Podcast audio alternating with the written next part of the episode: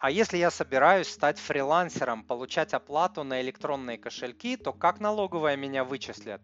Они все платежи проверяют или нет? То не платят налоги, их же не находят. Просто сейчас изучаю эту тему, не хочу платить налоги. Ай-яй-яй-яй-яй, как это нехорошо. Но я часто понимаю, почему люди не хотят платить налоги, потому что нет понимания, что эти налоги тратятся на правильные э, цели, а если и тратятся, что они тратятся эффективно. Но давайте сейчас уберем э, этот момент в сторону, давайте я вам расскажу, что я знаю.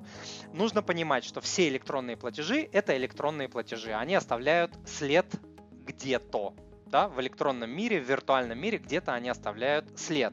Возможно, есть какие-то карты, кошельки, которые не требуют идентификации. Но большинство широко известных вот электронных кошельков, там PayPal, Яндекс там и прочие и же с ними, там везде есть идентификация. Если вам платят деньги, везде все равно остается след, что денежка пришла к вам.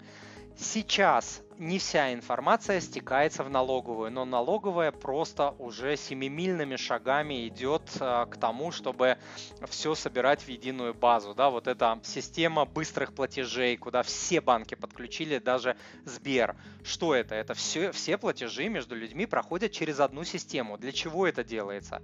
Чтобы все официализировать, чтобы не было возможности у людей ну, зарабатывать и не платить налоги. То есть пока за это не щимят, но очень скоро будут гаечки зажимать, сделают пару показательных казней, вот, люди сами начнут платить. Даже вот э, карты, знаете, на которых нет имени, забыл, как они называются, но все равно ты приходишь в банк, ты даешь свой паспорт, и тебе, да, выдают карту без имени, но паспорт ты дал, то есть в системе все равно где-то написано в этом банке, что вот эта карта вот с таким-то номером э, без имени, все равно она принадлежит Васе Петрову, понимаете? Поэтому я не думаю, что это хорошая долгосрочная стратегия. Я думаю, что это плохая стратегия. А, второй момент. Сейчас в России есть возможность стать самозанятым. Это уникальный, крутейший налоговый режим, который позволяет платить 4%, а, если вы продаете что-то физическому лицу, и 6%, если юридическому.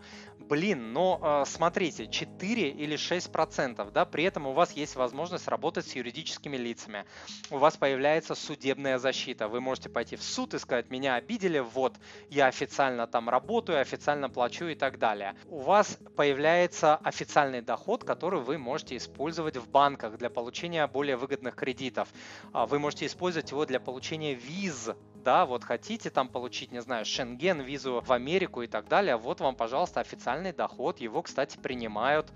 То есть э, бояться, что найдут, вот так вот как-то из-за 4% спать неспокойно, я, я не знаю, мне кажется, игра не стоит свеч. Это вот настолько низкий налог, э, что, мне кажется, как в рекламе, заплати налоги, спи спокойно. Дорогой друг, если то, что вы услышали, было для вас полезным, то, пожалуйста, подпишитесь на мой канал, оставьте отзыв на iTunes или в Google подкастах, или просто пришлите мне электронное письмо с вашим отзывом. Я читаю все отзывы лично.